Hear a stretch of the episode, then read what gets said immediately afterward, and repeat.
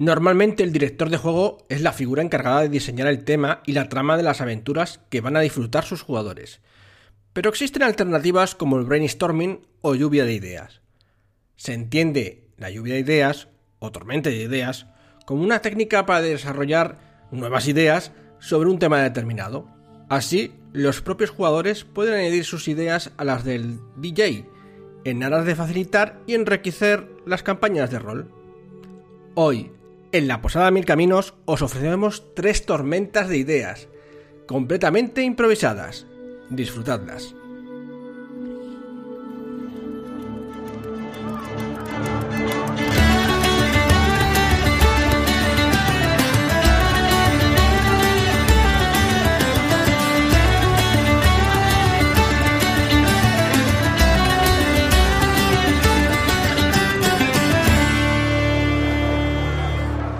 Hola a todos oyentes, hola a todos parroquianos, bienvenidos un mes más aquí a la Posada de Mil Caminos. Todavía no me termino de acostumbrar a esto de decir un mes, porque como antes lo hacíamos semanal. En fin, ya nos comentaréis qué os parece este nuevo formato. Y bueno, hoy vamos a tratar un tema que, más que un tema, sería un multitema, por decirlo de alguna manera. Pero antes de nada vamos a presentarnos. Yo soy Pablo, alias Keter, y por aquí tengo a mi lado a Alberto. Hola parroquianos, ¿cómo va la cosa? Y a, a, mi otro lado a Miguel. Muy buenas, ¿qué tal? ¿Cómo estáis todos? Bien, aunque como veis, eh, hoy la posada, con esto de las restricciones de espacio, pues hemos tenido que ser la mitad de la gente. Lo manda la ley, es que es lo que hay. Es lo, es lo que hay, ¿no? Bueno, mientras haya hidromiel y vino, más o Sí, menos. eso, de eso vamos, nunca falta. Vamos aguantándolo. Bueno, pues este multitema, por decirlo de una manera, es un- una idea así sacado de otros medios radiofónicos, eh, ¿no, Miguel? Que es eh, usar, digamos, este, este, este episodio de podcast para eh, tratar varios temas a partir de una palabra. Una palabra que nos ayudará o nos guiará en la conceptu- conceptualización de una historia o campaña de un juego de rol que también elegiremos y unos personajes que también crearemos. Obviamente esto va a ser muy resumido, ¿vale?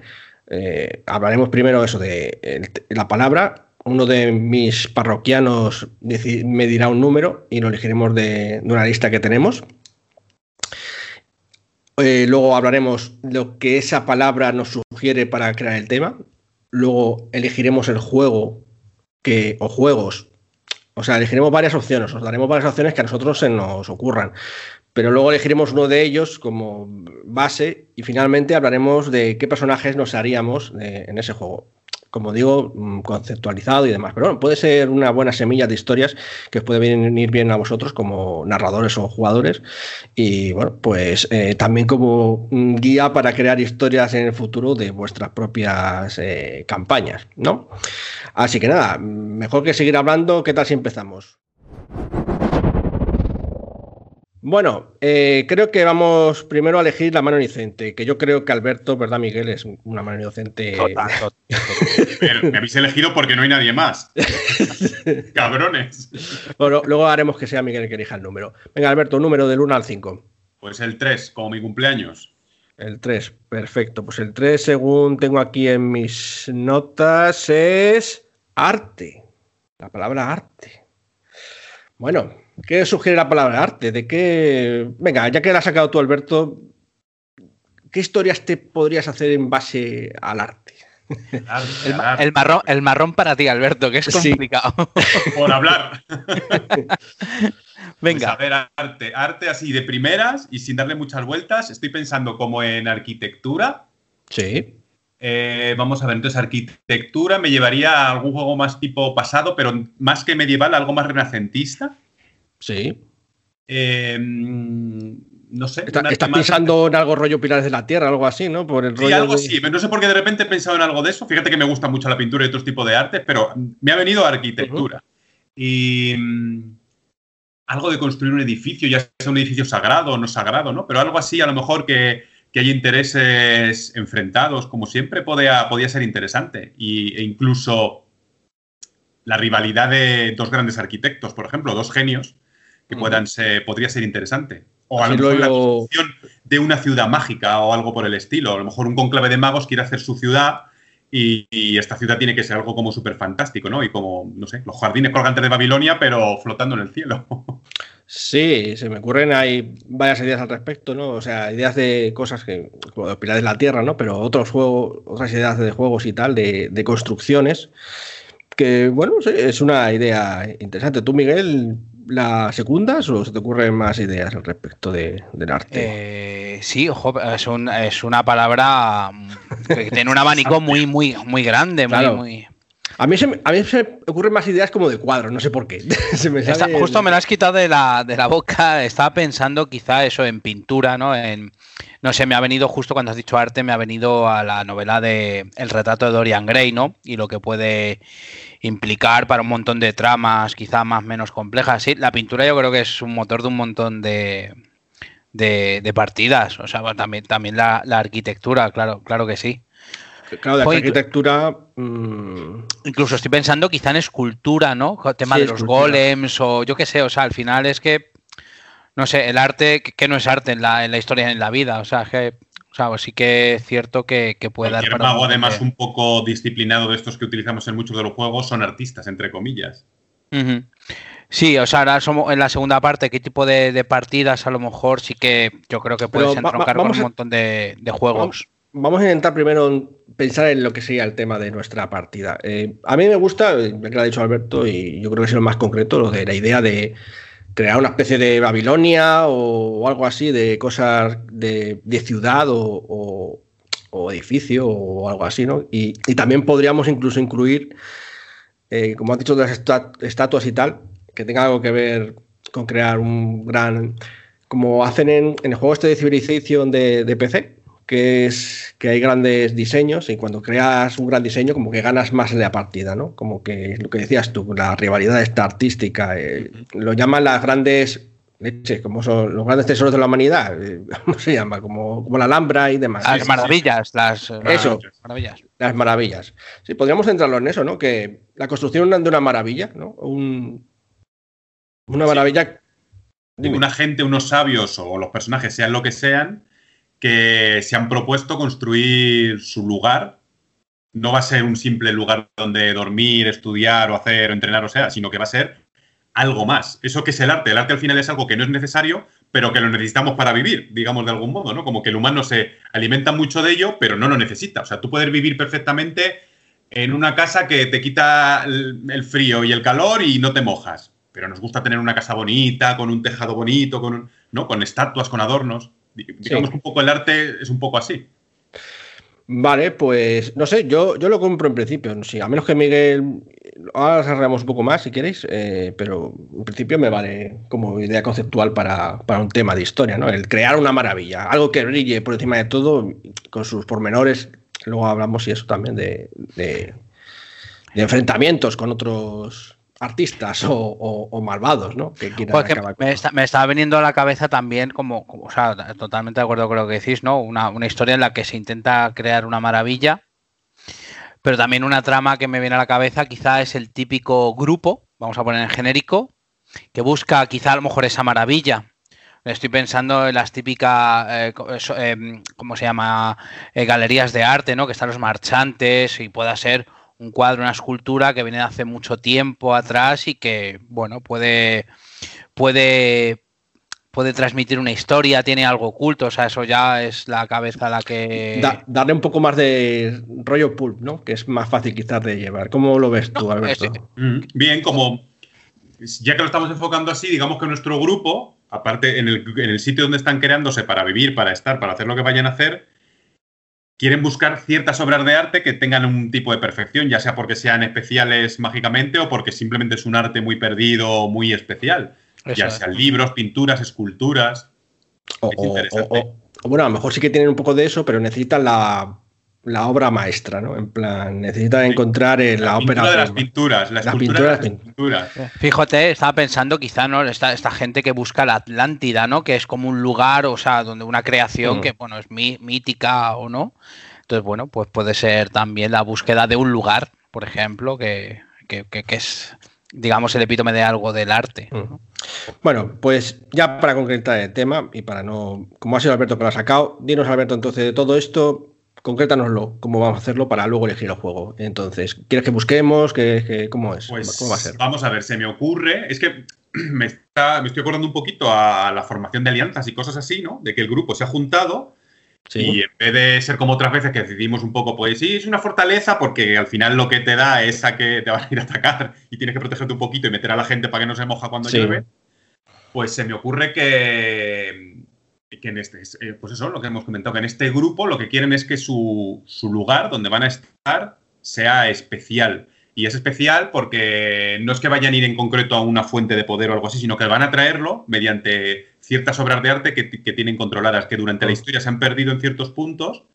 Ellos Sí. han llegado a una información que saben cómo encontrarlas y parte de su gran misión, al final su objetivo Mm. de grupo, es ir encontrando esas obras y trayéndolas a su lugar, a su palacio, a su lo que quiera que sea donde estemos. Me parece, me parece bien. Eh, sí, es también un poco, quizá estoy pensando, cuando nos dices algo así, como un poco Indiana Jones o, o- o de museo, me refiero, ¿no? Como museo o, Sí. o como universidad, ¿no? Por decirlo de una manera. Y Eh, algo así también, justo, algo de sí. sabiduría también. algo de saber, algo rollo Alejandría, eh, la librería de Alejandría y cosas así. Vale, pues nos quedamos con esto. Yo, lo de Alberto, su, su, lo que ha sacado, así que así vamos. Entonces, ¿a qué juego lo unimos esto? Hay varias opciones. Está claro que yo creo, Alberto, que tú estabas pensando en las mágicas, ¿no? Cuando Sí, cuando empezó, al principio del todo no, pero cuando he empezado a hilar y lo del grupo tal, ya he dicho, pues sí. Eh, O sea, me ha venido Lars por, Mm, por, por eso, por, por como siempre Lars nosotros empezamos con pensar cómo va a ser nuestra alianza y dónde vamos a vivir, cómo va a ser, la forma que tiene, pues es como me parecería que esto sería como el paso más allá, como que, que parte del plot de toda la, la crónica es la misma alianza en sí. Sí. Mm, De hecho, lo que pasa es que un poco cambiado la idea, o sea, no, no cambiada, sino que la idea no es tanto para proteger a los magos que están dentro, para que hagan sus historias, sino porque tienen un fin más específico, ¿no? Más, eh, pues, eh, lo han creado para que sea a lo mejor una especie de, de librería de Alejandría de los Sí. Hermes, en este caso. Eso es. Eso, pensando en, la, en Ars pero bueno, hay más opciones, yo creo. Por ejemplo, también se me ocurría cuando decía lo de Racentista, eh, Mago la Cruzada. También va un poco de magos, Ese, de hecho, es el lo primero que he pensado en todos, sí. Que también tiene alianzas, bueno, capillas, ¿no? Eh, y, bueno, pues eh, lo de buscar cosas así que a lo mejor se han perdido y tal también suena, suena bien, ¿no? Tú, Miguel, eh, ¿se te ocurre algún otro juego que te podría encajar en, en concepto? Que al menos a ti te encaje. compartiendo lo que decís de, tanto de Lars como de, Mago la, la Cruzada, también a lo mejor, joder, en, en la llamada de, de Cthulhu, ¿no? Sí. Eh, el tema museo siempre está muy presente, ¿no? Eh, tema reliquias. Lo que pasa que, claro, es un tipo de arte que seguramente es algún tipo de cosa de los mitos. Claro, pero bueno, tiene esa parte también, ¿no? Digamos, un museo en una ciudad que está re- eh, recabando un montón de, digamos, de, de objetos de arte y en esos objetos de arte, pues porque no puede haber algún tipo de objeto de los mitos y todo lo que supone para la partida, que puede ser interesante también, ¿no? Algo de el desconocimiento de algo. Hombre, si quieres llevarlo muy al extremo, ¿no? Hay un juego de rol, eh, Cultos Innombrables, creo que se llama, de, de No Solo Rol, que lo publica aquí en No, So- No Solo Rol, que juega con sectarios, así que quizá tendría más sentido recoger esos objetos chungos Muy, para inter- muy tu inter- dios. sí, muy interesante, sí, que tu dios te, digamos, eh, necesita algo y tú incluso puedes ser, fíjate, ya siendo pensando en, en el juego que dices, unos trabajadores de un museo que pertenecen a algún tipo de culto, ¿no? O sea, son sí. trabajadores y utilizan toda la administración, todo su potencial o influencia para realmente buscar ese objeto que de alguna manera deben a- le quieren dar a su dios. Mira, eso puede ser una, una trama que me molaría a mí interesante. Sí, suena, suena interesante, además un poco convencional, ¿no? Se, suena bien. Bueno, Y eh, nadie sospecharía de ellos, unos trabajadores de museo. la quinta columna de, de los malos. bueno, pues en todo caso, seguimos con Alberto, que es el que ha sacado el este. ¿Qué juego eliges para que Pues creo que me voy a quedar con la cruzada.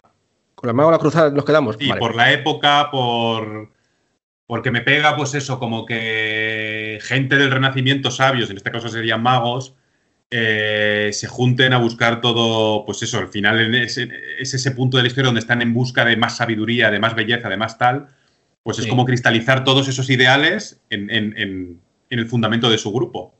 Para los oyentes que no conozcan un poco la ambientación de Mago la Cruzada, un poquito, ¿podrías contextualizar, digamos, dónde se mueve, dónde se enmarca eh, Mago la Cruzada? A grosso modo, o sea, Pues, eh, a ver, Mago la Cruzada es un juego de mundo de tinieblas. Son como los magos de. de, de Mago el. eh, de Mago el, el La extensión. Me iba a ir para el otro lado, me confundo. y lo único que son, pues, antes de que existiera la tecnocracia, aquí están ya la tecnocracia como un grupo que se llama eh, los. ¿Cómo eran? La, la Orden de la Razón. La Orden de la Razón. Están empezando a, a co- a cobrar fuerza precisamente por toda esta. eh, este eruditismo que está ¿no? habiendo. ¿Eh? La ilustración de ese Claro, momento. toda esta que- ilustración que está viendo. Y ellos pues siguen manteniendo sus tradiciones, aunque van avanzando también. Han salido un poquito de esa edad oscura de antes. O sea, es un tránsito de una edad media a un renacimiento de alguna manera, ¿no? Claro, Eh, las mismas tradiciones también están como saliendo un poco de esa oscuridad. No obviamente como la orden de la razón.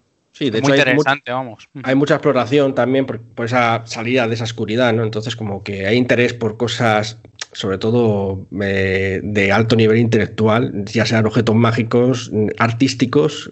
Bueno, es que hablamos de, de la época de los grandes eh, artistas, ¿no? De, de- de- del Renacimiento. Entonces, pues bueno, pues sin duda, para la idea de arte queda muy bien incluso para el jugador, ¿no? Diciendo, bueno, vamos a hablar de arte, va a ser una historia centrada en arte, pues eh, qué mejor que la época de los grandes artistas del Renacimiento, ¿no? O sea, que es en el Renacimiento, Mago, la, la cruzada de alguna manera, eh, donde se... Sí. O sea, que fenomenal, vamos, para la idea de arte, claro. Y bueno, si es de modo tinieblas, eh, fue un spin-off de Mago la Ascensión, eh, que salió, tuvo un éxito moderado, a la gente le gustó, bueno, pues los de medievales, el Renacimiento era como una época poco convencional en comparación con la Edad Media, ¿no? Pero aún así, precisamente por eso quizá era de las más interesantes de los juegos que sacaron de estos de históricos, de los más interesantes. Bueno, pues elegimos Mago la Cruzada, así que ahora pues vamos a hablar de qué personaje nos salimos, cada uno de nosotros. Eh, como sabéis, eh, Mago la Cruzada, pues si no lo sabéis, lo decimos nosotros, tiene tradiciones y también tiene, como ha dicho Alberto, la contrapartida, que es la, la Orden de la Razón, que en ese momento todavía no son muy, muy enemigos, ¿no? Son un poco adversarios, eh, digamos, eh, intelectuales, ¿no? De- Sí, en tienen ideas enfrentadas, pero no al nivel de Sí. actual. Entonces, de hecho, sería perfectamente factible pensar en personajes también de la Orden de la Razón para hacer la historia esta que, has mencionado, ¿no? Porque, bueno, también tiene ese rollo de conseguir conocimientos y tal, así que suena bien. Entonces, eh, bueno, pues empezamos por, por ti, Alberto. ¿Qué personaje te harías? Pues mira, volviendo a una cosa que ha dicho Miguel antes y que me ha llamado mucho la atención, creo que me haría una especie de. eh, Dentro de la orden de Hermes, un Verditius o algo por el estilo, que sea una especie de escultor y haga como figuras que se mueven, ¿no? O algo por el estilo, como una especie como de. mm, tipo De- de golems, más, pare- más parecidos a. ¿Cómo se llaman estas figuras mecánicas antiguas? Ya sé lo que dices. Eh, pues, los- Son au- autómatas de alguna manera. Sí, eso, tipo una especie como de autómatas, ¿no? Que haga algo parecido y, y que al mismo tiempo sean como ocio o pueda ser algo como artístico, pues yo que sé, que haga un tipo de baile, una danza o algo así, pero al mismo tiempo también puede ser como un sistema de defensa, parte de la ayuda del sitio. Me parece como que podría ser interesante un, un mago así. Me viene o sea, un poco a la cabeza recogiéndote el testigo, mola porque me, me está recordando al, al... En Blade Runner hay uno que crea unos muñecos que se mueven, no sé si lo recordáis al final de la película, que es un inventor que tiene toda su casa llena de, de muñecos Mm, y de, sí. de, digamos, de autómatas. Quizá llevado a la época de, esto de Mago, la, la cruzada, se me ocurren un montón de ideas súper interesantes con eso, que puede ser entretenimiento en la corte o incluso, ¿por qué no? Claro, ya la gente conoce Mago, ¿no? Con las esferas adecuadas, el poder suplantar con esos autómatas a un rey o a un Sí. a algo muy interesante, ¿no? Puede jugarse un montón de cosas chulas ahí. Sí, la verdad es que suena bien. Entonces, ¿tú qué te harías, Miguel, eh, en este, en este tema y este juego para eso? Pensando en Mago la Cruzada, la verdad es que lo- no, no lo he jugado, lo conozco y tal. Y vamos, eh, sabiendo lo que es el potencial, el potencial de, de Mago, pues, y como es la época de la ilustración, sí que me haría a lo mejor eso, un, in- un rollo, un inventor, ¿no? Un científico un poco loco. No sé si tenéis al- algún cliché en Mago la Cruzada, porque ahora no lo conozco, pero sí me haría como un inventor un poco, yo que sé, un, estaba pensando en un Galileo de la época, ¿no? Un poco Sí, un ah, no, ahí. Lo hay, eh, los dedalianos, también llamados la Orden de la Nación, que son los dedalianos, tienen lo que antiguamente era iteración X, que no me acuerdo cómo se llamaba, pero sí eran como artificieros, una cosa de ese estilo y tal. Y, había ideas de, ese rollo, de ese, de ese, palo. Sí, sería, en tu caso, creo que tirarías más por los de Dalianos, ¿no? Como alguien que, crea también cosas. Muy parecido un poco al concepto de Alberto, ¿no? En, realidad.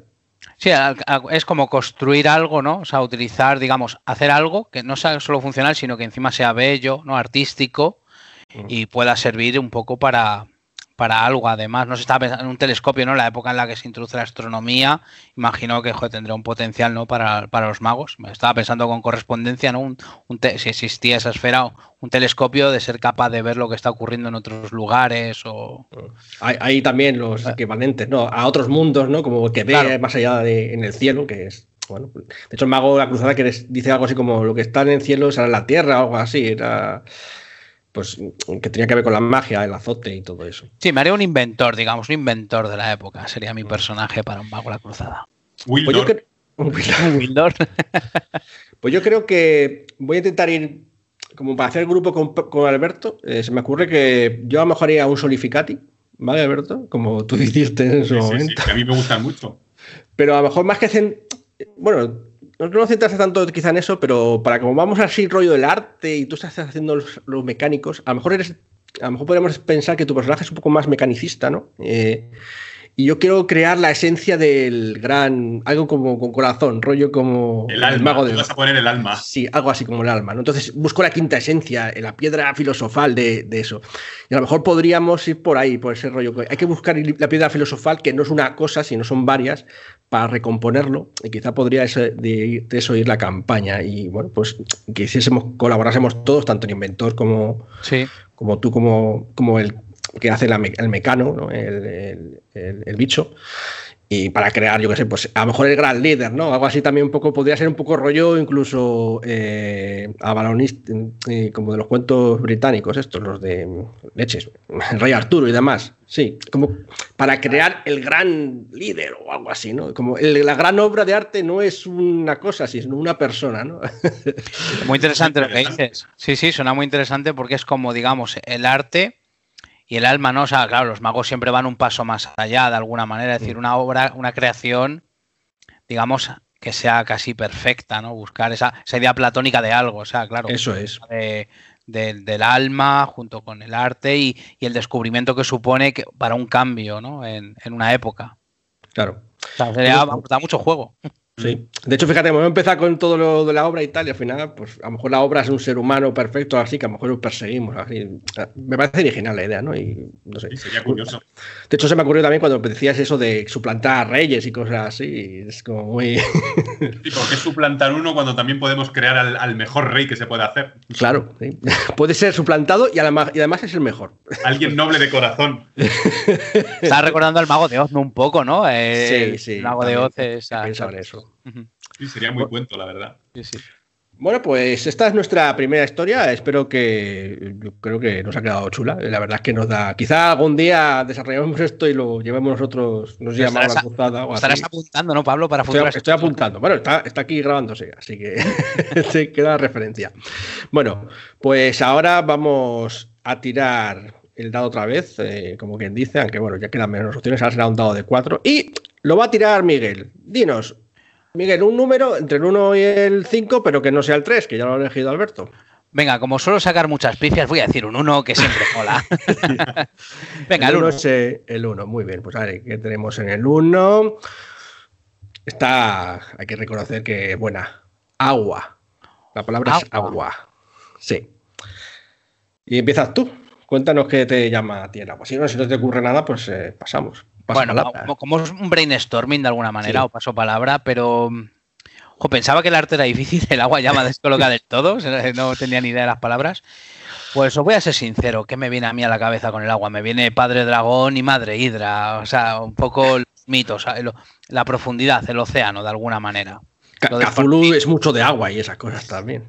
Claro, para los oyentes que les gusta pues la llamada, perfectamente pues sí, me viene algo, me viene really, las profundidades me vienen a la cabeza a mí. O, historias, pero ¿tú querrías hacer las historias en las profundidades o en plan rollo zonas pesqueras, lo típico que...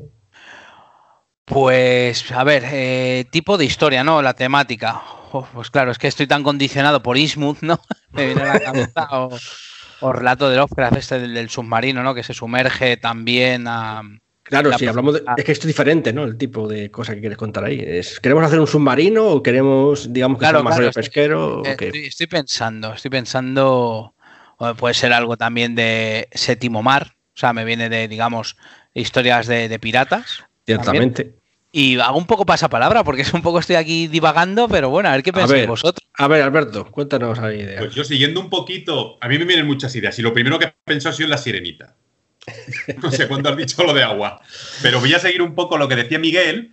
Eh, me da un poco igual, tanto época, a lo mejor un poco más acercanos a la época moderna, pero un pueblo de estos así, tipo Lovecraftiano o lo que sea, en el que hay, unas leyendas, recuerdo que hay una leyenda en las Islas Canarias, en Francia también, de una isla que sale de vez en cuando y luego vuelve a esconderse y, no, y desaparece, ¿no? Pues como que de repente aparezca un islote o algo por el estilo cerca de la costa de algún pueblo y nuestro grupo vaya como a investigarlo.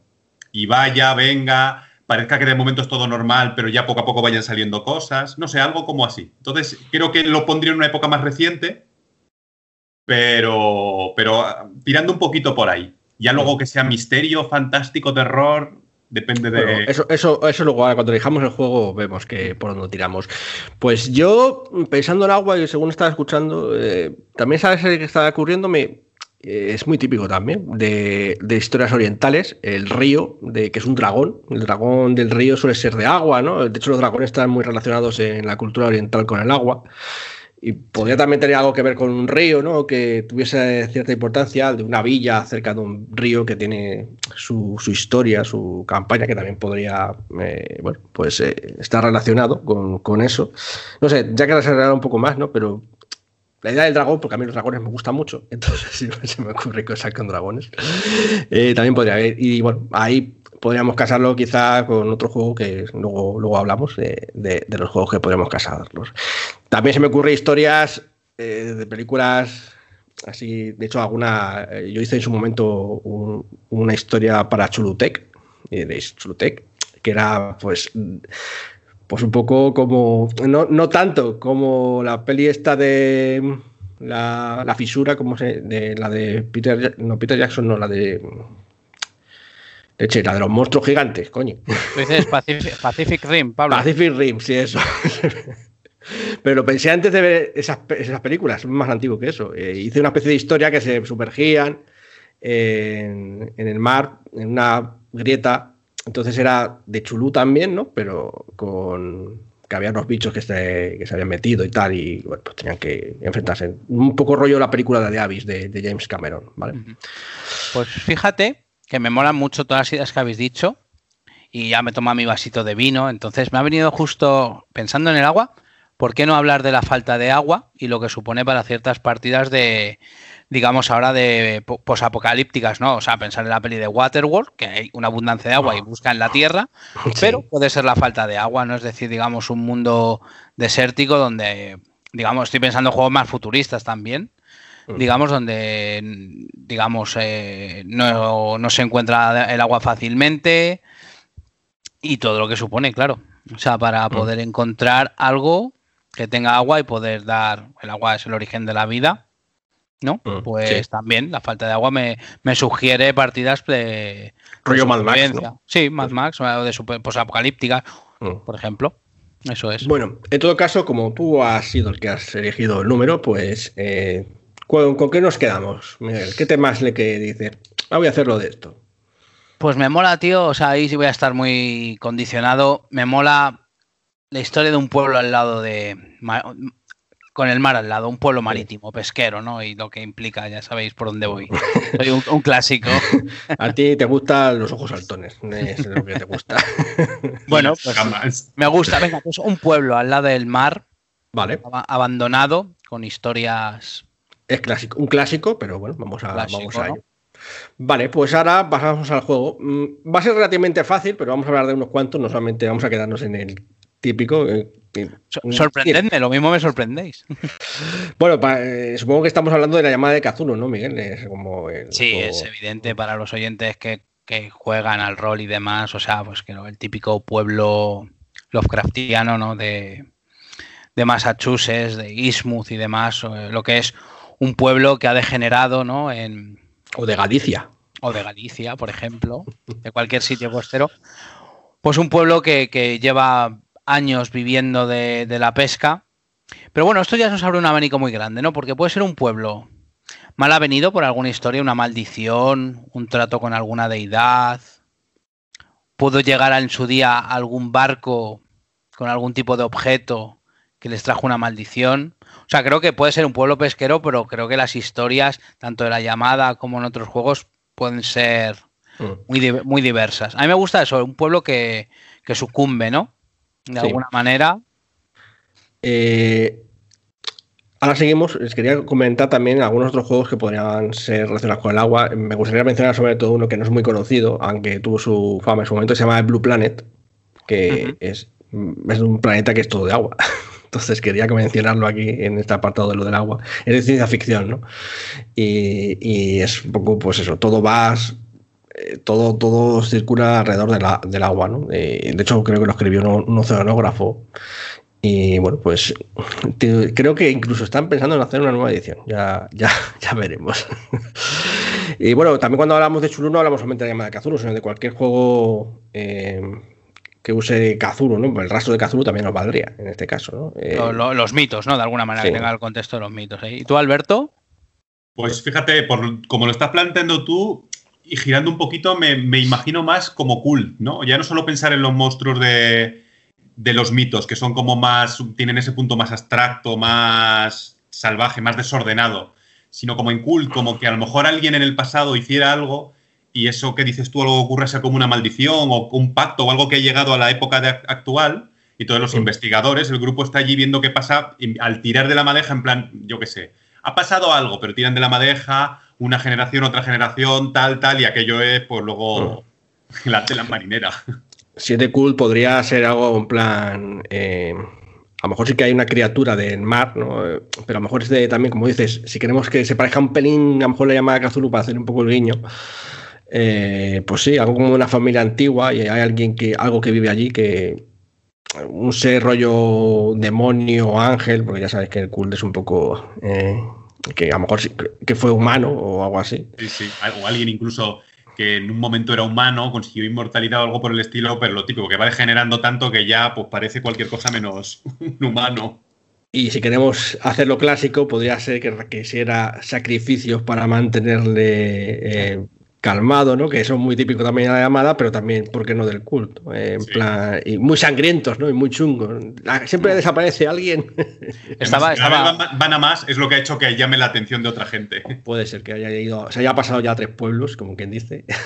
Eh, eh, no, estaba pensando justo que me gusta eso del sacrificio, ¿no? Estaba pensando, por ejemplo, en un juego también, que ahora me viene a la cabeza, Aquelarre, ¿no? Aquelarre también, muy de lo, un juego patrio de aquí pues tiene mucho de, historias antiguas, leyendas y demás. Estaba pensando, ¿no? Que em, el mar está muy asociado a, San Juan, ¿no? las hogueras de San Juan que se hacen en torno al mar. Y, digamos, a lo mejor puede ser una tradición que es algún tipo de fiesta pagana, pero que en el fondo es lo que la visión, es la visión que tiene la gente de esa fiesta, pero que en el fondo quizá ese pueblo, esa fiesta pagana tiene un de sus su historia en algo más profundo y oscuro, que lo puedas relacionar ya a lo mejor con el cult o algún tipo de deidad de los mitos, ¿no? Creo que da, da mucho juego para, eso. Y la típica partida, ¿no? Del típico grupo de, jóvenes o los investigadores que acaban en ese pueblo y sin comerlo ni beberlo acaban metidos en algo que ni entienden de alguna manera. O sea, es como muy típico, pero bueno, se presta mucho a ello el descubrir. Vale, pues mm, suena bien. De todos modos, hay que elegir algo, así que Miguel, te toca, que es tu turno. Dinos qué juego. Es qué juego, ¿no? es que no puedo. Joder, ha, dicho Alberto, ha, dicho Alberto, lo del cult y ya me ha, tocado. te ha tocado la fibra, ¿eh? Claro, me gusta mucho el cult. Pero voy a quedarme con los mitos de Cthulhu, ¿no? vamos a ser un poco clásicos, como he dicho al principio, y conservadores. O, creo que es un juego que gusta. Los mitos, creo que me quedo con los mitos. Vale. Y, la historia sería un poco eso, ¿no? Lo del sacrificio y tal. Nos quedamos con lo del sacrificio. Y sí, me ha gustado, digamos, e, ese, ese pueblo, ese pueblo a orillas del mar, cada X tiempo, o sea, cada, cada, cada X lunas, tiene que hacer un sacrificio para poder calmar a una deidad o poder incluso obtener los beneficios de, de algo. Y claro, ese sacrificio habría que pensarlo un poco a nivel de, de la partida y qué implica, claro. Bueno, pues quizá ahora cuando pensemos en los personajes que nos haríamos nosotros, quizá podamos ahondar un poco más en, ese asunto. Yo, lo tengo, yo lo tengo claro. ¿Lo ¿Tienes claro? Pues venga, Miguel, empieza. El alcalde del pueblo. Por, supuesto. el alcalde del pueblo sería claramente el personaje que me haría y cómo sería su historia alrededor de esta historia. O sea, ¿él sabría que ocurre esta historia de los sacrificios o, acaba de ser elegido por algún motivo en plan secundario? ¿Cómo, lo planteas? Voy a ser eh, muy práctico y va a ser que digamos, si jugamos en la actualidad o en la Edad Media, porque creo que se presta mucho un abanico muy grande. En la Edad Media no, en los años 20, entiendo. Ah, sí, años 20, pero si estamos pensando en la llamada, años 20, años 30, o incluso en la actualidad, estoy pensando que ese alcalde, toda su familia siempre ha sido de un linaje de alcaldes de ese pueblo, con lo cual es muy, muy curioso, ¿no? De que todo el mundo... Es como la realeza. Claro, o sea, estoy pensando un poco esa degeneración, ¿no? De lo político también, un poco en una línea de sangre que quizá sepan los que son, saben ese secreto para poder mantener a la deidad aplacada o conseguir sus favores, precisamente. Lógicamente moverían todos los hilos dentro del pueblo, incluso con pueblos de alrededor y demás. No, eso también me recuerda mucho a la llamada, ¿no? De alguna manera. También el, que esa degeneración sea esté controlada por, por, el alcalde y la familia. Eso me gusta. Sería mi persona, yo creo pero tu personaje suena un poco. Mm, quiero decir, eh, ¿no sería causa del problema eh, que, habría que solucionar o es que querrías llevar a más el problema? Es porque, creo, que da para juego. Podría jugar yo como personaje el alcalde y el resto de jugadores pues podrían ser. No sé, lo dejo ahí en la cabeza de Alberto la tuya, es decir, cómo creo que se podría jugar perfectamente esa partida. Bueno, Miguel, digo, Alberto, cuéntanos, ¿qué, qué personaje estarías? Pues hombre, yo pensando que, eh, entre comillas, el malo de la película es Miguel, pues hay que hacerse a los buenos el resto. O a lo mejor soy un malo que de alguna manera no quiero ser malo y estoy condicionado por algo y tengo que reprimirme, ¿no? O sea, eso le preguntaba, a lo mejor es el último de la familia y no sabe bien qué coño, qué, es lo que le pasa a esta historia, entonces... Pues, claro, pues entonces yo me voy a hacer el personaje que, que, a ver, mi personaje viene de fuera, no es de este pueblo, viene de fuera, tiene familia lejana en este pueblo y por alguna crisis que ha tenido o algo por el estilo que ha pasado acaba en ese pueblo. Y entonces se encuentra todo el tinglao y empieza como a ver qué pasa, qué pasa, qué pasa. Entonces lo que no me queda muy claro es si hacerle un tipo tipo peli americana, ¿no? Es como un policía o algo por el estilo, un soldado que le ha pasado algo y acaba en el pueblo ese y claro, se encuentra todo el tostón. O, o hacerle a alguien más casual, tipo pues un profesor que llega al pueblo, algo por el estilo, pero sí quiero que tenga como un, como un hilo, un contacto con ese pueblo y es por lo que él llega allí. Entonces, a, ver, la tela marinera de lo que hay. Es interesante. incluso puede ser que tu familia eh, esté, digamos, en, digamos, me pongo del lado de, ese alcalde o no, y claro. Conectada, sí, sí, sí, sí. Sí, yo me imagino, eso, tipo un profesor que se ha pillado un año sabático porque va a escribir un libro o algo por el estilo, ¿no? Algo así y entonces vaya al pueblo, pues en plan, porque es un sitio muy tranquilo, donde puede pasar X meses y se encuentra, pues bueno, va conociendo a la gente del pueblo. Es lo típico de que, tu lugar de origen nunca escapas de él, siempre tienes una conexión y no, no, puede, no puedes escapar de... entonces tienes que tomar una decisión. El final está ahí. Está muy la llamada, claro. ¿Tú, Pablo? Yo habéis sido mazo turbios. Agente de autoridad se va a hacer, lo estoy viendo. El y, y sí, había pensado algo así. pero sería algo así como agente de autoridad, pero externo, porque eh, si ha pasado cosas gordas, pues. Mm, había pensado eso, o quizá que el familiar o algo así que muere o tal está relacionado con él, ¿sabes? No, no es que. O sea, realmente tiene una implicación. una motivación para ir, pero no, no es que quiera ir, ¿sabes? No es porque eh, quiera ir a vivir ahí como plantea un poco Alberto, ¿no? Que a lo mejor es un vínculo con o que es alcalde, como en el caso de Miguel.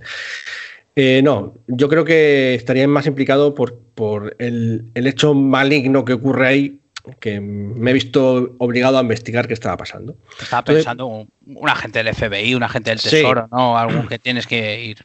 Un agente federal, algo así. Incluso Aquí podríamos para hilarlo un poco con Alberto, si realmente es un agente de. Eh, a lo mejor también es alguien militar o algo así, podría incluso tener algún vínculo con él. A lo mejor no vínculo, no que se conozcan, pero sí que hay un orden de categoría. Dice, ¿por qué estás aquí y estás dejando que pase esto? Cosas así, ¿no? Entonces, bueno, sí, sería.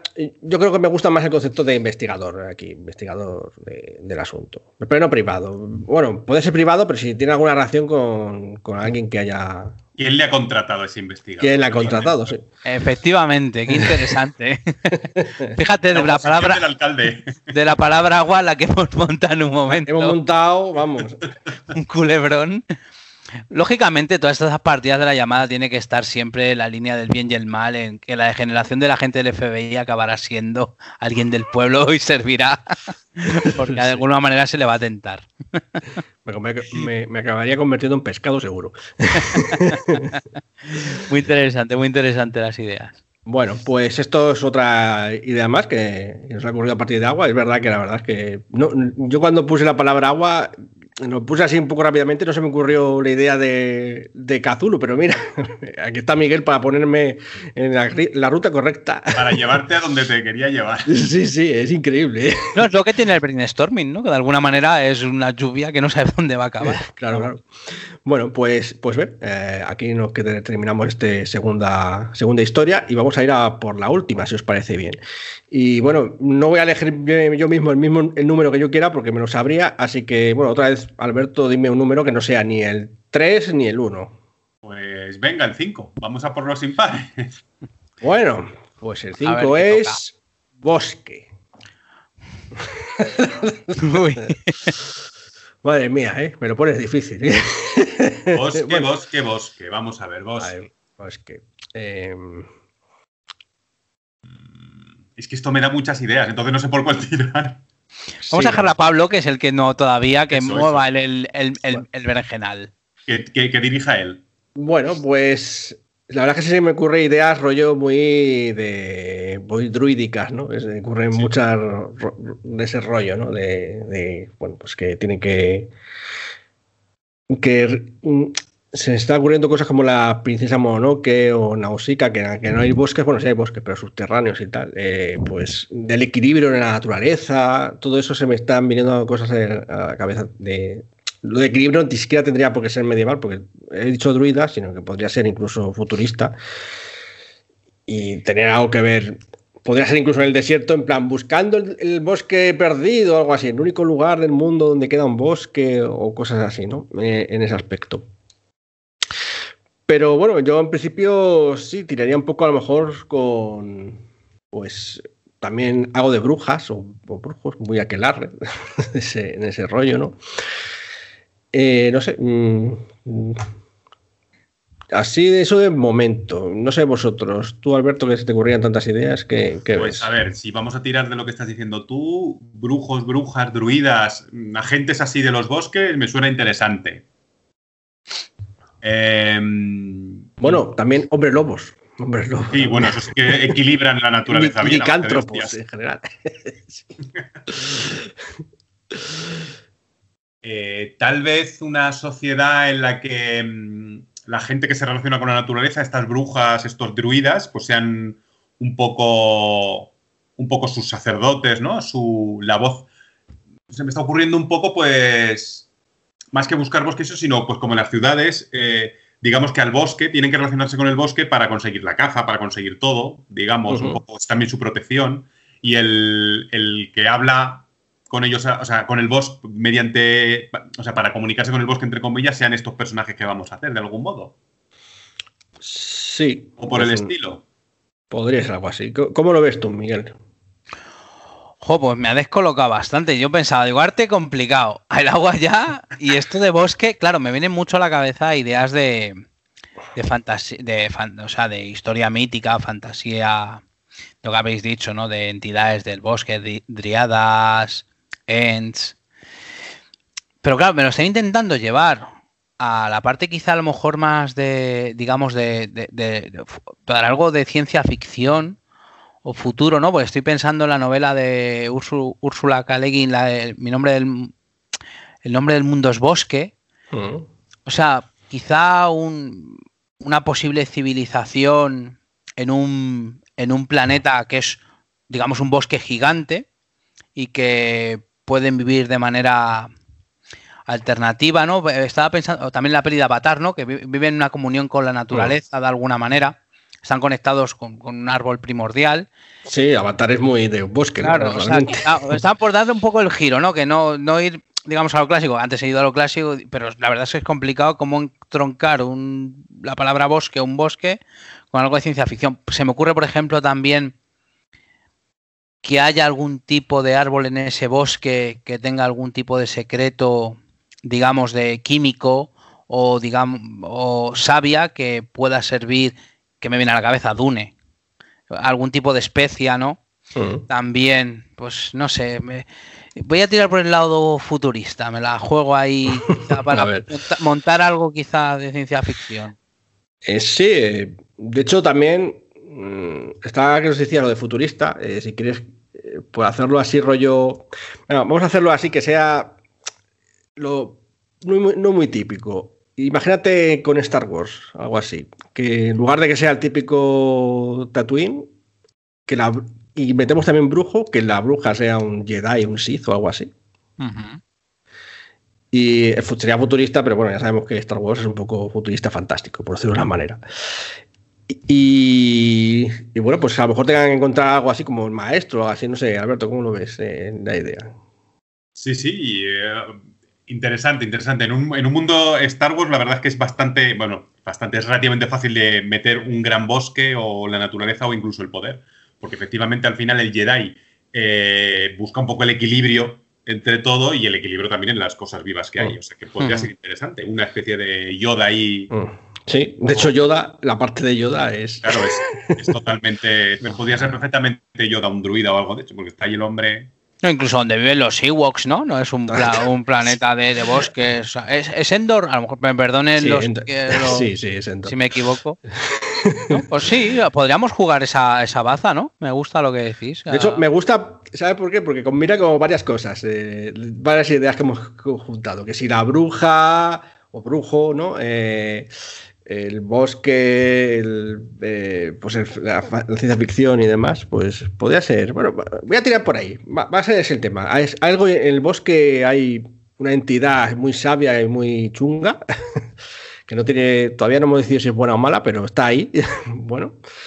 Y puede ser una especie de Jedi, alguien de la fuerza, o bueno, Jedi, estamos diciendo si va a ser Star Wars, pero podría ser cualquier otra cosa de otro juego, Fading Suns, por ejemplo, o Starfinder, o yo que sé, no sé, el Traveler, si tendrá, a lo mejor el Traveler que no tiene cosas místicas, pues puede haber una super tecnología que le haga que sea increíble, ¿no? Por decirlo de una manera.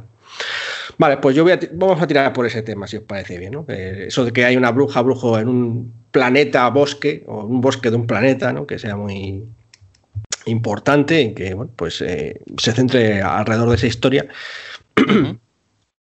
y eso. Vale, pues decidido esto, pues vamos a hablar de los juegos que podríamos, que ya en parte lo hemos dicho, ¿no, eh, Alberto? Eh. yo me inclinaría a lo que has dicho tú. Por un, Star Wars estaría bastante marcado hoy, pero un Fading Sun sería bastante interesante también. Porque, porque hay ese misticismo que es un poco como abstracto digamos que no es tan claro como en otros juegos, que muy, muy definido y demás.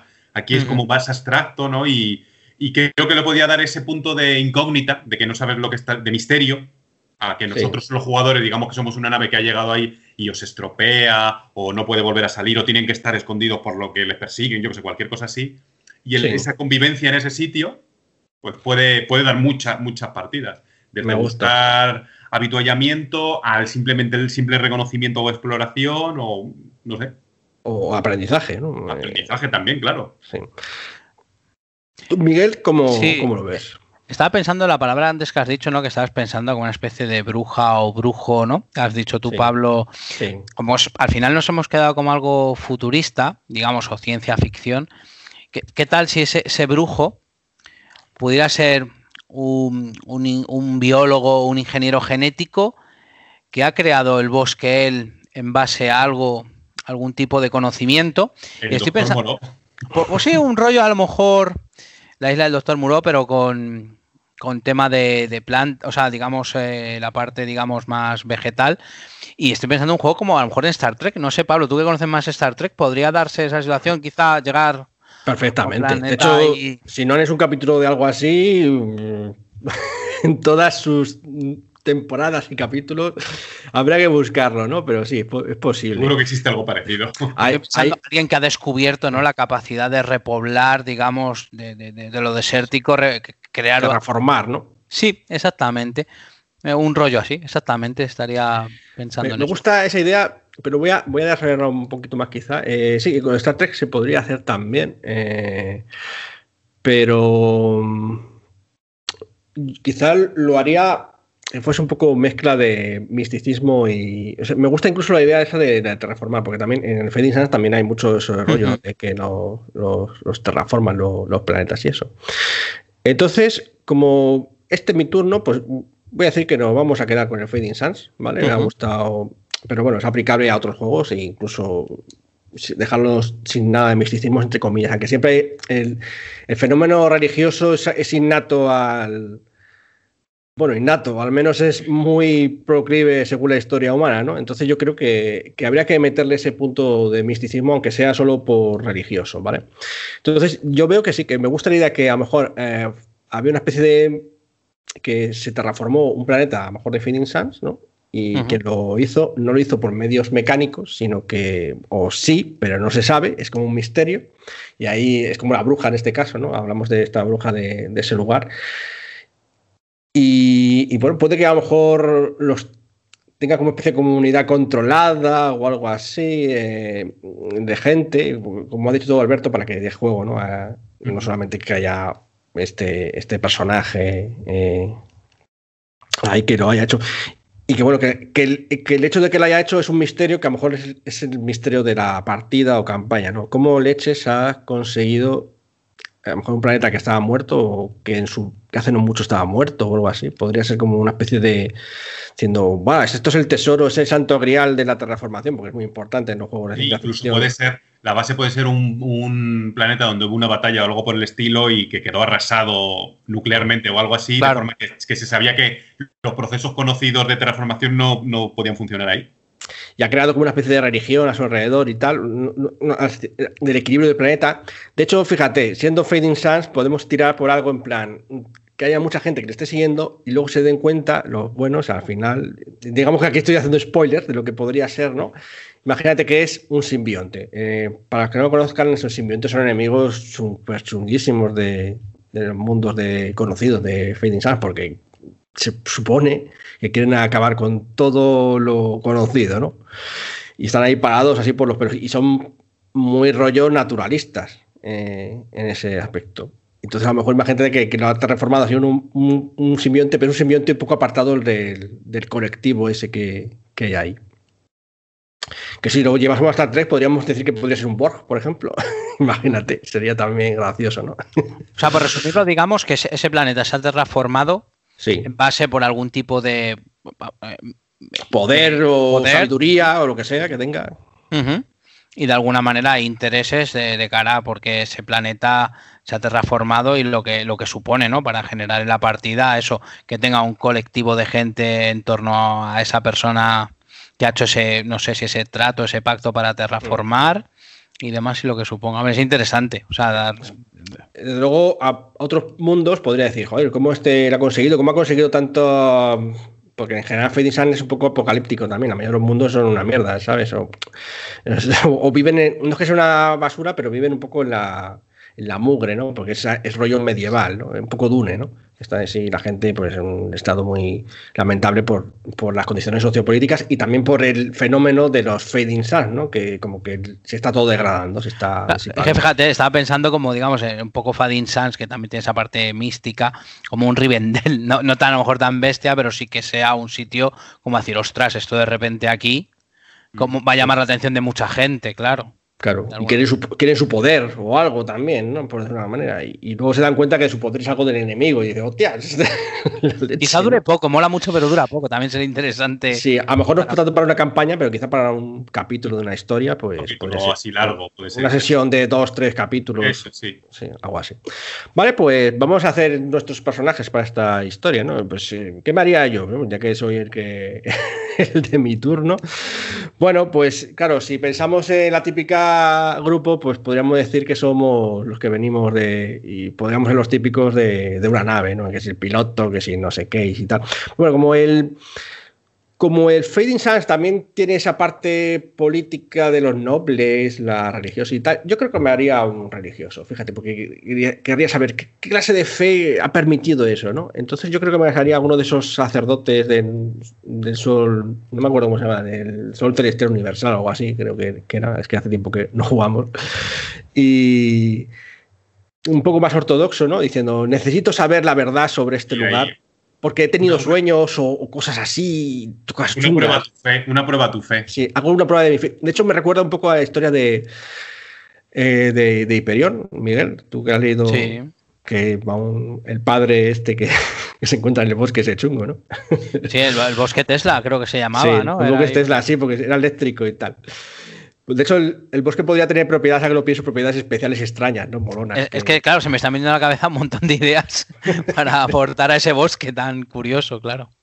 Sí, pues sería eso, como pues un, sacerdote que tiene que o comprobar su fe, o a lo mejor hay un sacerdote que fue antes, como pasa en la historia de Perión, ¿no? Diciendo, ¿qué, ha pasado aquí? ¿no? Eh, buscando respuestas. En caso que sería alguien de fe, que se ve comprometido, que lo que hay allí le compromete la fe, por lo que sea. bueno, puede ser simbionte, dicho, pero podría ser. Mm, hay también gente que hace pactos con la oscuridad y cosas así, tal, podría ser también cosas de eso. está, está velado, está ahí. está, ahí, como idea. Como idea ahí lo dejo. Eso sería mi personaje. Y bueno, tú, Miguel, ya que estabas ahí protestando, cuenta. no, a ver, de Fadinsan no controlo mucho, pero sí que me viene como un concepto de que si llegamos en una. Vamos a llegar a una especie de, digamos, de nave, que podemos llegar al planeta, este bosque, de alguna manera eh, fortuita o, lo que sea, no lo encontramos, yo me haría un comerciante, joder, y, diría, ¿qué puedo sacar yo en claro de esto? ¿Qué se puede vender de aquí? O no sé si existe como tal comerciante. Sí, sí, sí. En Fedisan existen los gremios. Y pues, mm. son, eso. Eh, eh, estaría como un poco rollo, o sea, un tío con, con dinero, o sea, con una especie de mecenas con pasta, el cual sí quiere conocer eso, pero siempre con la mentalidad esa de, digamos, decir, aquí, esto cómo se puede mover la mercancía aquí y ver qué puede sacar. Y, claro, una, al igual que tú buscas la fe o comprometer la fe, yo veo una oportunidad de decir, hostia, aquí se puede hacer mucho dinero o, puedo utilizarlo para conseguir una relación de poder con respecto a, a otras facciones. A lo mejor es el típico Em, corporativista rollo de Alien, ¿no? Que dices, aquí hay cosas que son... y quieres convertir cosas de ahí que a lo mejor no son convertibles, pero bueno, lo, incluso, incluso, claro, yo me, puedo, ser, puedo ser frustrado porque soy incapaz de, o sea, decir, estoy jugando con fuego, yo no sé lo que hay, pero bueno, eh, va con la mentalidad de, hacer un negocio con... Quieres monetizar, como sea. sí. sería un poco la idea, creo que daría juego y no, un, bastante heterogéneo con respecto a a lo que planteáis. Bueno, queda Alberto, ¿qué, es? Pues mira, yo estoy pensando, eh, ya que estamos en este mundo de Fading Suns, me voy a hacer un noble, un noble de bajo rango. no, ¿De las eh, casas principales o de bajo rango? de bajo rango. Simplemente que eh, flojo, o sea, no uno de los gordos, que va allí aparentemente a buscar fortuna y tal, como puede ir otro, pero en realidad es todo como un poco fachada. Lo que estoy pensando es que en su familia de algún modo haya alguien alienígena o algo por el estilo para que que lo que le atraiga sea ver un poco esa parte suya que no entiende, de algo que, o por experimentos o por algo por el estilo, como que tenga un poco, no, no, sea humano del todo, y entonces el ir allí vaya como a buscar respuestas, ¿no? A ver si se siente esa identificación de algún modo. A lo mejor nació allí y no lo sabe y cosas así. Tiene algo así, o sea, que vea algo, algo en común que, que yo qué sé, no, sé, no se me ocurriría si tirar o por, por parte experimental de que sea unas cosas genéticas o simplemente que haya alguien alienígena en su familia en algún punto, algo que sea secreto, claro. Porque al final, aunque sea un noble bajo, pero no estaría bien visto que un noble. Sí, en Fight que yo sepa, no se pueden mezclar los alienígenas con humanos, pero sí que, sí que hay mutantes, cosa que sí que pueden mezclar, digamos, cosas de. Algo así, entonces tirar un poquito por ahí, algo que sea como un secreto y, y que sea como que aparentemente va a buscar fortuna, pero secretamente lo que va a buscar es esa especie de identificación o de saber, de, mm. de qué es lo que de buscar respuestas. Sí, bueno, de hecho, si tiramos por el simbionte, lo que sí que se puede mezclar con humanos son los simbiontes, así que a lo mejor eres un poco simbionte o algo así. por ahí sí que sería el secreto, vamos. Sería la leche. Al final, imagínate que vas a buscar respuesta y dices, que, no, si es que tú eres, eh, resulta que, la bruja o brujo de, allí es familia tuya. Sería, sería, muy interesante ese giro, ¿no? El poder poner a ese personaje. una vestita cerca sería también el fin de mi personaje. Sí, los, los son los inquisidores, para los oyentes que no lo sepan. Ah, creo que da un montón de tramas todo esto que estoy contando. La verdad es que me gusta el giro ese. Ya, ya hemos hablado, ya eh, tendría que ser por sorpresa, ¿no? Pero la gente que lo escucha y tal, el giro de decir, no, al final resulta que la bruja del este, que es la hostia, es malo. Bueno, malo, no es malo, es que es de lo suyo. Tiene otros intereses. Claro. Quizá ese planeta, en función de, o sea, ese, digamos, ese planeta bosque de, que, y en función de ese origen, ¿no? Antes has comentado los avestitas, no, no verían esa gente con buenos ojos este planeta de alguna manera, al no ser una creación natural o ser algo que posiblemente lo determinarían que querrían arrasarlo. O sea, a lo mejor yo, yo que soy sacerdote, soy el que voy a ver si es que eso hay que arrasarlo. Un informe preliminar. Un informe, claro. Exacto, podría, podríamos tirar por ahí. Hay un montón de pinceladas en esta parte muy interesante, esta trama. Sí, ¿eh? sí. bueno, pues bueno, pues hasta aquí está también esta historia. Yo creo que también ha quedado bastante curiosa y, nos ha servido. Como digo, oyentes, esto, todo esto está improvisado, es una, es un brainstorm de, ideas y no nos hemos, no hemos acordado al principio diciendo vamos a pensar sobre el bosque y tal. Nada, esto ha sido todo según se nos según se nos iban ocurriendo. Es un método creativo, ¿no? Pensar en algo y dejar entre todos en grupo generar tramas, trazas, ideas. Creo que es lo más enriquecedor que tiene el rol, de alguna manera.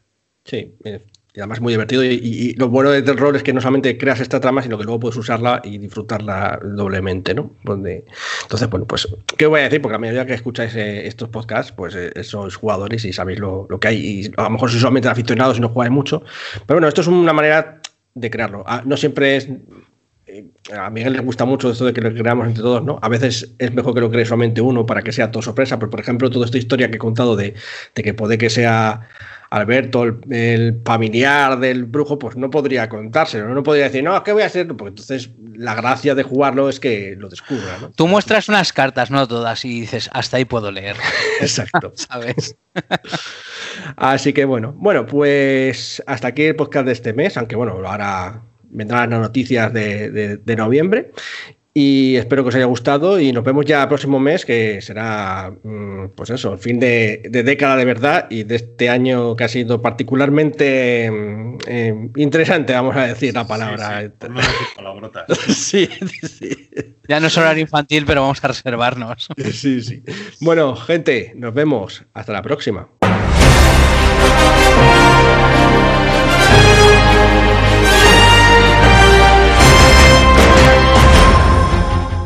Bueno, parroquianos, pues otro mes más estamos con las novedades que nos ha dejado este mes de noviembre. La verdad es que el mes arrancaba suavecito, pero madre mía, en las últimas semanas del mes se ha puesto a tope, a tope, a tope, ¿verdad, Pablo? Sí, se ha puesto caliente. Bueno, yo es que llegaban las noticias y digo, bueno, al final se nos va a quedar más grande que el de el que hicimos del primer podcast de esta temporada, ¿no? Sí, la verdad es que parecía que eso, que el, que el año iba a acabar flojito, pero la gente, las editoriales se han animado. Yo creo que a lo mejor han tenido, han cosechado buenos éxitos en septiembre y octubre y han dejado cositas para, el final del año para animarnos, espero, eh, este fin de pandemia que sea de una vez. Y, han dejado muchas cosas para, para los últimos dos meses. Sí, mm, yo no sé si es tanto por eso, porque realmente lo tenían ahí todo apalancado y bueno, lo estás cantando a toda velocidad. Pero vamos, eh, yo creo que podemos empezar porque si no se nos va a hacer largo este noticiario. ¿Qué te parece, José? Pues sí, perfecto. Pues mira, empezamos con una editorial chiquitita española. Eh, bueno, vamos a empezar, pues vamos a ir por orden alfabético y como siempre, las editoriales que no nombremos, por favor nos perdonéis y si queréis mandarnos una reseña, un tweet y, os eh, buscamos eh, y para el próximo mes os hacemos mención, ¿vale? Tenemos una editorial que se llama All the Little Lights que ha sacado dos cositas. New Life y Siete días de travesía. Yo les eché una ojeada eh, por internet, porque lo hicieron en mecenazgo, y Siete días de travesía me pareció un poquito duro. Es, es una editorial que se basa mucho en eh, jugar con las emociones, es como un rol de emociones. El libro en sí y, la, y el mecenazgo me parece muy bonito, pero me parecía un poco duro de jugarlo, porque es ir jugando las travesías, el viaje, es un poco complicado. Y el New Life sé que lo has tenido en tus manos, ¿verdad? Sí, lo he tenido, lo he tenido. He echado, un vistazo, algo de software y cosas así. Eh, no sé si era muy duro de jugar en el sentido emocional, porque no, no llegaba tanto, ¿no? Eh, pero sí que eh, las reglas parecían muy sencillas, ¿sabes? Era no, no quiero referirme así a, un juego que seguro que se ha hecho con mucho cariño, pero me recuerda a los viejos juegos, estos los chorrijuegos, ¿no? Con reglas muy sencillas y simplonas para, llevar eh, esa, esa, trama que quieren mostrar en, el juego, ¿no? Como, yo qué sé, me acuerdo de los juegos que sacaba la factoría de ideas, el rollo el barrio chino y cosas así, ¿no? sí, me parece que son, son, juegos que efectivamente yo creo que se basan mucho en jugar la historia. Son estos juegos que le encantan a Miguel y que van a tope de muerte de narración, interpretación y dejan un poquito las reglas eh, aparte. Sí, y a veces los narradores y tal hacen cosas raras con, eso, ¿no? Es, los formatos, por cierto, es rollo libro de lectura, ¿no? Eh, A5, tapa blanda y tal, con solapas. Y bueno, pues está bien. Eh, la presentación, no, no esperéis un, como se, un triple A, como quien dice, pero bueno, sí, es, está, está curioso y además no, no son muy caros, ¿no? Perfecto. Pues nada, pasamos a. Os invitamos a que les echéis una ojeada en su página web y si os animáis, si os gusta, que se lo pilléis. Que eso siempre está bien para la, factoría nacional. Luego tenemos. Eh, aquí ya pasamos de uno pequeñito a uno grande. Edge. Edge ha sacado tres cositas en noviembre. Eh, todas, la verdad es que son de chulo. Eh, sí, pero bueno, además. Bueno, además de pero de varios tipos de Cazulo, de hecho. Porque tenemos por un lado el Umbrales a las Tinieblas, que lo tengo por aquí, que bueno, pues son para, son módulos cortitos para iniciados, supuestamente, pero no se puede jugar por cualquiera, ¿no? Mm, yo no, o sea, no me parece que esté mal, no está bien presentado y eso, pero tampoco te creas que es una cosa, es la mejor producto que ha sacado para Cthulhu. Luego tenemos el Cthulhu Confidencial, que de eso creo que sabes tú algo más, José. Sí, ahora, ahora os cuento. Sigue con el, último que hay y ahora volvemos a este. Pues el último que todavía no sé si ha salido. Bueno, cuando estamos grabándolo, creo que todavía no ha salido. Eh, es un fuego frío en el abismo, que es para Pool Cthulhu, un módulo más para, para este spin-off del Cthulhu, ¿no? Que es más, pues, bueno, más rollo Pool, más rollo Indiana Jones, más aventurero y menos mm, horrible, por decirlo de alguna manera. Tiene buena pinta en un fuego frío porque a mí me recuerda un poco la ambientación a, a Lorient Express, que yo creo que acabarás en las estepas rusas, investigando algunas ruinas, algo de ese estilo, no sé. Me parece, me parece que va de eso. Y volviendo al Chulu Confidencial, es el juego con el sistema Goon Show, pero para dos, simplemente solamente eh, narrador y bueno, MJ y jugador. A ver, eh, yo tengo algunas, o sea, una cosa buena es el tamaño. Es un libro bien gordo, la verdad. Las tres aventuras son grandes, vienen tres aventuras con tres ambientaciones diferentes, Nueva York, Washington y Los Ángeles. Es un libro gordo, para la verdad que por el precio que tiene está muy bien. Mm, cosas que no me gustan. La maquetación, me parece que sobra mucha, mucho espacio por los lados. Me parece que el sistema Gunshow, la verdad es que no lo conocía mucho, pero me, me parece que el sistema Gunshow es demasiado intenso para mí. ¿Intenso? Y muy intenso. Es, demasiado abierto. Es un mega sandbox en el que te puede salir el jugador por cualquier lado. Tienes que llevarlo, y además viene en el libro, tienes que estar mucho más preparado que en una partida de rol normal. Yo que soy muy de improvisación, pues me han jodido. Porque quiero, quiero hacérselo a mi, a mi pareja y voy a tener que leérmelo demasiadas veces. Y eso no me gusta. Mm, hombre, el sistema es muy sencillo, ¿eh? es más sencillo que.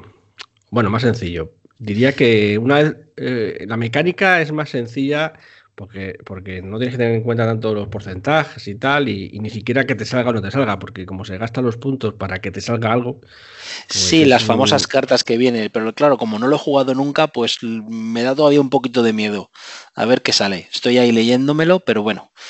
Bueno, bueno, eh, ya esos son mis. Sí, ya, ya, os, contaré más en detalle. Cuando lo hagamos, eh, cuando se lo haga mi pareja, lo, os cuento qué tal. Y bueno, pasamos a Holocubierta, que parecía que no estaba sacando mucha cosa el mes pasado, pero bueno, se ha animado con una cosa muy interesante, además de Monte Cook, nada menos.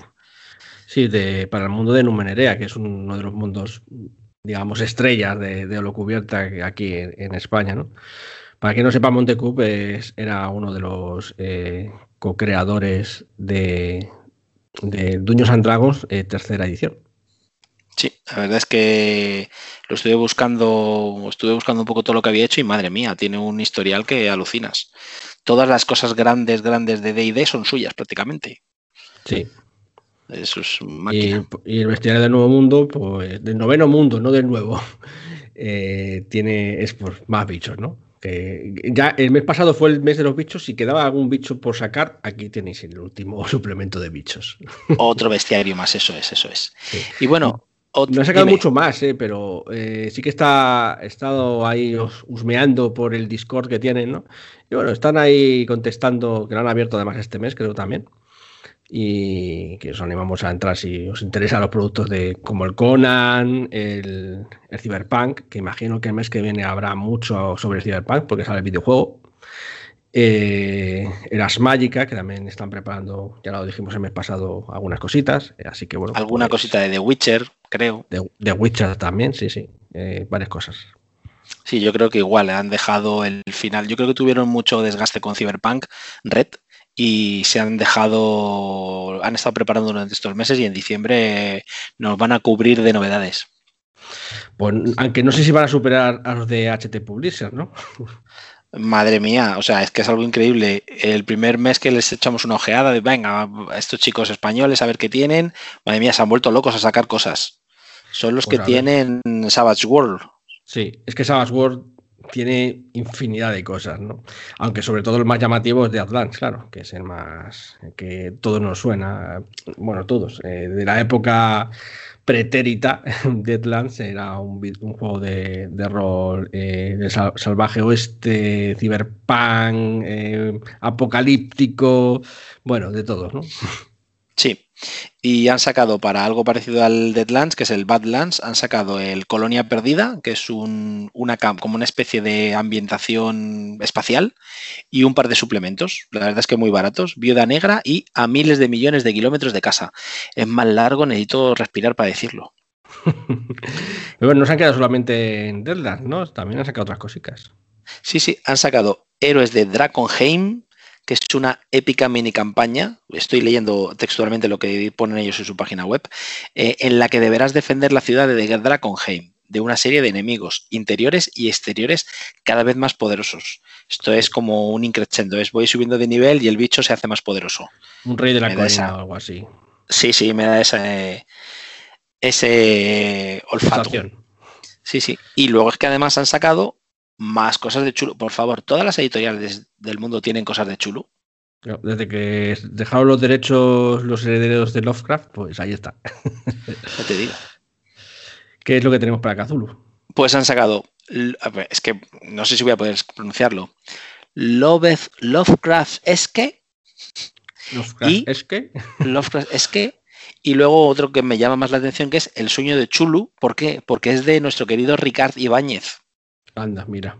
O sea, este hombre también hace de todo para todo. Y en todas las editoriales, En todas las editoriales, la verdad es que es un máquina. Yo me lo imagino todo el día ahí tecleando.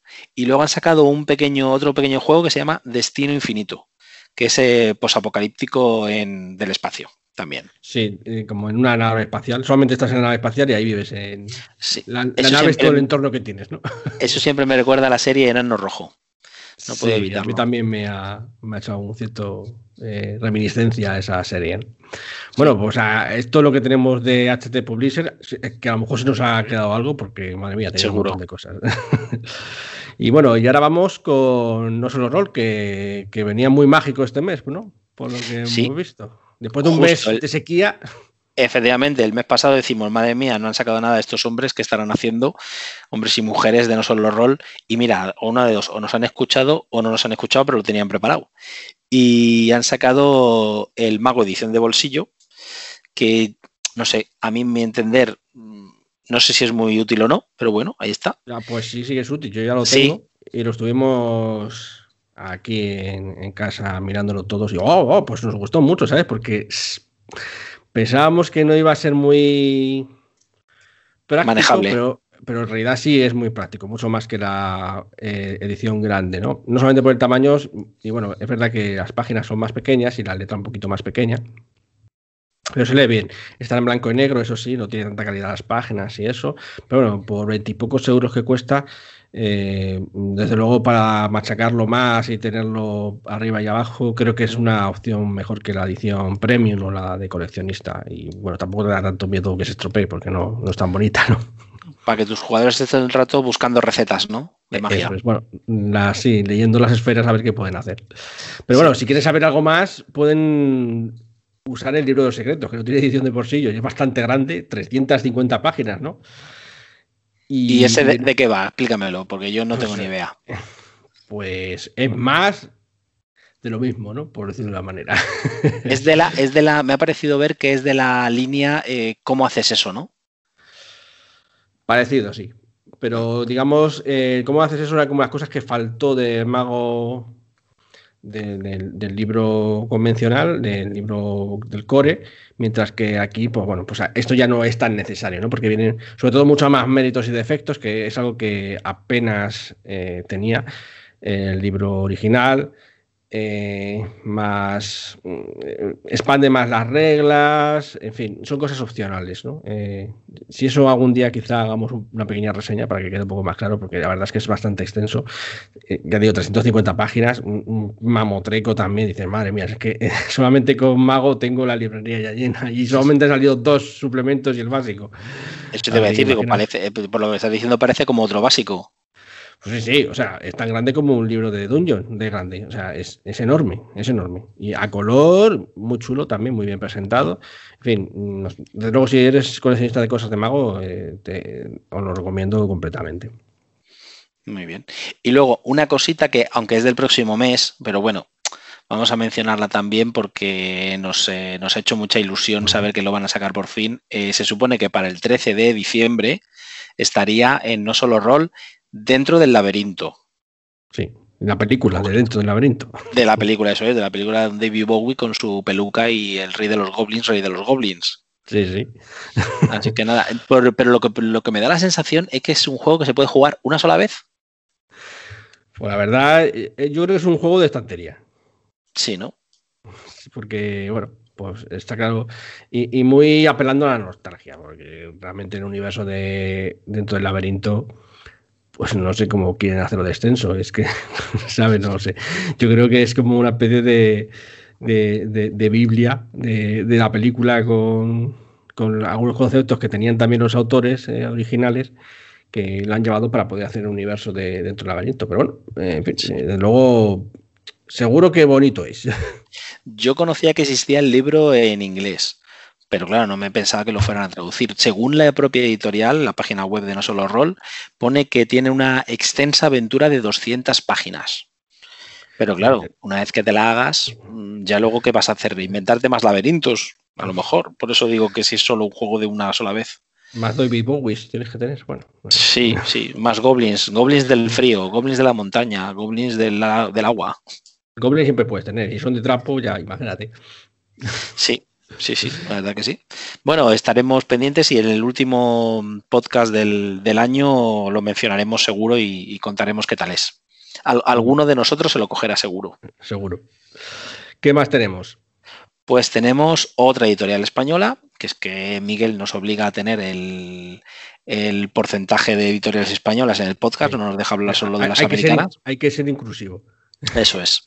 Y tenemos eh, Shadowlands, que tienen para final de mes, tienen, eh, van a sacar el Robota, que es un universo en el que la humanidad ha muerto toda. Pues yo creo, yo me imagino un plan Alita, Ángel de combate, pero todos, todos son robots. Entonces es como un viaje muy interior a la esencia de lo que es el ser humano, no sé. Me llama la atención, pero por otro lado me parece que puede ser un poco denso y ligeramente pedante, quizá.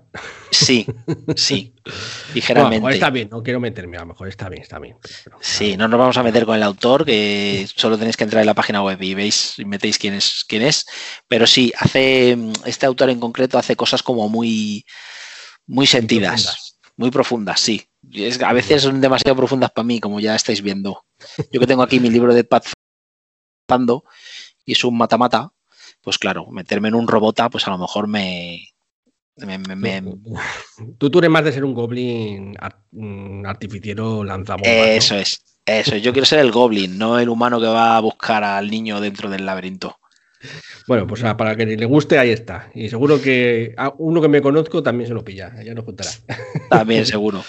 Y bueno, acabamos con nuestra sección de mm, eh, nacional, de lo que va a salir en castellano, con los amigos de, Hill Press. La verdad es que llevan unos meses Hill Press que van muy a tope. Hoy mismo he estado viendo un vídeo de, Víctor Romero, que es la cabeza visible de Hill Press, sobre Iron Sword, que va a salir en Berkami el 25 de noviembre.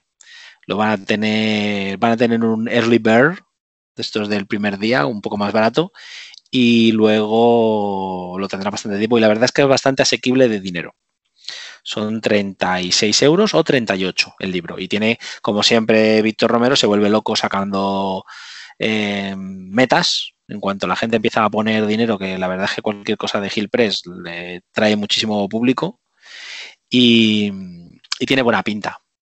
Bueno, es un poco raro porque puedes jugar solo. Ah, es otra estas, estas moderneces que le gustan a Miguel. Sí, tiene tres modos de jugar. Modo en solitario, modo tradicional, un máster y varios narradores, o un modo comunal que es sin narrador. Así que probablemente nos haremos con un ejemplar. Además, ojo, una cosa muy buena, que es que va a salir un ejemplar de Ironsword dentro de X meses, totalmente gratuito, en PDF, sin arte, eso sí, el texto, el texto completo, porque el autor en inglés se lo que quiere que el libro sea gratis, por lo menos el texto. Un poco como el Fate, supongo. Sí, sí, en ese rollo. Entonces, bueno, es un juego que ha ganado bastantes premios. Así que bueno, no sé si merecerá la pena o no, pero bueno, le echaremos una ojeada, seguro. Y antes, y antes de que Pablo se lance al mercado internacional, que esto es una pelea que hemos tenido, yo no quiero nada de mercado internacional, pero bueno, él, él le gusta mucho el mundo anglosajón y quiere hablar de cosas americanas. Yo tengo que mencionar, sé que nunca mencionamos juegos de mesa ni juegos de miniaturas, pero es que van a sacar a final de este mes el Blood, el Blood Bowl. Segunda temporada o algo así. Segunda temporada. Second Season o Second Tempo, como lo quieran llamar, pero tío, es el Blood Bowl. Otra vez en castellano, además. Santa locura. Estoy encantado de la vida. De hecho, lo raro es que no lo hayan sacado antes, la verdad. La verdad que sí. Creo que voy a rescatar mi edición, mi primera edición que tengo en el trastero metida, eh, para pintar las figuritas de paso y, oye, para echar alguna partida. Pero es, no sé, estoy pensando en comprármelo. Es, un mal vicio este. Los enanos, ¿no? Los enanos, quieres comprarte los enanos. O los goblins. bueno, los goblins y los muertos. Y los muertos. Los muertos, los muertos. todo, lo que es Aturullo suena bien. y la verdad es que van a sacar el, el Blood Bowl y no sé cuántos mil equipos, no sé cuántas mil reglas, o sea, va a salir a lo salvaje. Bueno, bueno, estaremos atentos, que ahora que nos ha dado por pintar, a lo mejor, a lo mejor que haya sí.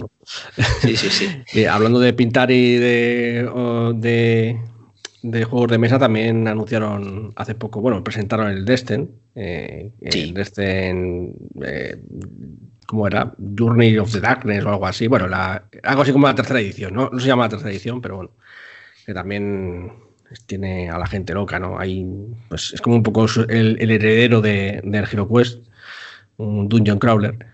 Y bueno, pues están ahí como locos de Fantasy Flight. Nada, si no tiene balones de fútbol americano con pinchos, a mí no me interesa para nada. Bueno, pero tienen otras cosas. Tienen ahí escenografía y todo eso. Pocos juegos de mesa tienen de eso. ¿eh? Eso sí. así, así, es la caja. Que tiene una Escenografía pinta de- tridimensional. O sea que. que la caja tiene pinta de ser como una cómoda de Ikea de grande. Sí, sí. Bueno, y- ya no solamente por lo que cuesta, casi 200 euros, sino por, por el lugar donde tienes que guardarlo. Que ya a la gente que le gustan los juegos de mesa. uh, Me recuerda casi, yo creo que será en plan eh, como el, el Twilight Imperium, ¿no? bueno, quizá no tan grande, pero bueno, sí, Ah. algo así. Bueno, vale. pues, Pues nada, Y- dale, dale al mercado internacional. En mercado internacional tampoco, tampoco muchas cosas, solamente dejamos algunas pinceladas ¿no? de, de cosas interesantes. Por un lado, tenemos eh, al a Mundo de Tinieblas, que no, no hemos hablado mucho de ellos en el mercado internacional, y hace poco hicieron un anuncio de bueno, que van a sacar un suplemento gratuito para Vampiro la Máscara de la quinta edición, que se podrá descargar desde su página web eh, si tienes una cuenta de Paradox Interactive, que son los de bueno, los que están haciendo los juegos de los videojuegos de, de, de Mundo de Tinieblas, el Vampiro, Bloodlines y tal. Y bueno, pues este, este Companion eh, tiene tres clanes nuevos que a la mayoría sonará, los Chimitze, los Rapnos, los Salubri, disciplinas que representan cada uno de estos nuevos clanes, reglas expandidas, eh, ratas de la quinta edición, nuevos méritos, bueno, pues un poco, un poco rollo como el libro de los secretos de Mago, pues, pues y además, en gra- y además gratis, eso sí, en inglés. De momento no sabemos qué hará no solo rol respecto a si sacará algún suplemento más. Sabemos también que en ese anuncio de este vampiro, de este de vampiro compañeros que van a sacar más eh, suplementos de manera un poco más regular, porque hasta ahora pues no, no ha sacado casi nada. Pero bueno, que dicen que en sus streams que hacen en Twitch, pues nos irán contando más sobre el futuro de Mundo de Tinieblas eh, en libro. Eso por un lado, por un lado el Mundo de Tinieblas. Eh, por el otro lado, el Dungeons and Dragons. Este mes que ha salido, el Tasa, eh, sí, los, todas las cosas del Tasa o algo así. Es otro suplemento de, de reglas y, bueno, de reglas, sí, de compañero para jugadores sobre todo. Sí, que ya nos habló Alberto hace un par de meses sobre cositas que van, bueno, ha ido que dejando cositas que van a que van a entrar en el Tasha como nuevas eh, nuevas disciplinas, no, nuevas nuevas personajes, tipos, arquetipos, ¿no? De este estilo. Sí, arquetipos de. Eso, que no me salía. Sí, hay varios nuevos. eh, también viene eh, dotes que ahonda un poco más en el concepto de hacerte personajes con cosas de otras clases sin, sin ser multiclase. Rollo, por ejemplo, la metamagia de los hechiceros, pues podrías tenerlas en tu paladín o en tu mago, ¿no? En, plan débil, pero lo podrías tener sin tener que cogerte eh, multiclasear, ¿no? Y, bueno, aparte de eso, eh, toda esta historia de, de los personajes un poco más personalizables, es un poco lo que ahonda este tasa. Aunque bueno, yo to- nosotros todavía no lo tenemos, Alberto está ahí detrás de, de él, pero la gente dice que está bien, pero como que dicen que nos hubiera gustado más cosas. es lo que he leído Eh, sí, más. eh, siempre quieres más, es que la gente es muy ansiosa. Eh, Tampoco no es un suplemento tan gordo, ¿eh? no es como el secreto de- de- del mago, que tiene ahí 350 páginas, y creo que tiene como 200 o así, ¿no? Y bueno, pues es un poco como como el Sanatar, que también tenía muchas cosas, pero dices, "Mm, quiero más, ¿sabes? Quiero más, siempre que te queda con, con ese, con esa necesidad. Y ya por último, Ha, ha salido una pregunta, ¿ha salido en inglés el Ice, el Icewind Dale este o el de la, Sí, ya, el de la señora salido. lechuza? sí, ha salido ya. Y bueno, está sacando un montón de cosas, que si datos, que si figuras, de todo. está sacando para eso. Sí, ¿verdad? Y ya por último, eh, una mención porque mm, me falta un poco de datos, a ver si puedo... Bueno, sabéis que ya os anunciamos que, habían sacado el Fading Sun nueva edición por Kickstarter con, éxito, que está mucho más chulo. Y, y ahora están también pues presentando suplementos y los bueno, estuvo presentando también en Twitch eh, Bill Bridge y Andrew Greenberg, que son los creadores ambos del original. Así que bueno, de momento parece que Fading Sun vuelve a retomar un poco el vuelo, así tímidamente, pero, pero con paso firme, ¿sabes? Genial. Cualquier cosa que redise- rediseñen de ese juego, eh, estoy encantado porque es uno de mis juegos favoritos, la verdad. Sí, a ver si le damos, a ver si le damos. Bueno, pues hasta aquí un poco el noticiario, ¿no, José? Eh, sí, si no tienes nada más que aportar a la sección esta internacional, yo por mí le doy carpetazo. Que a mí esta gente anglosajona no me gusta. porque no les entiendo, porque hablan, hablan otro idioma. Venga, pues nada, señores, eh, vamos a ver si cerramos la, la posada, que hay que barrer el suelo y levantar los taburetes.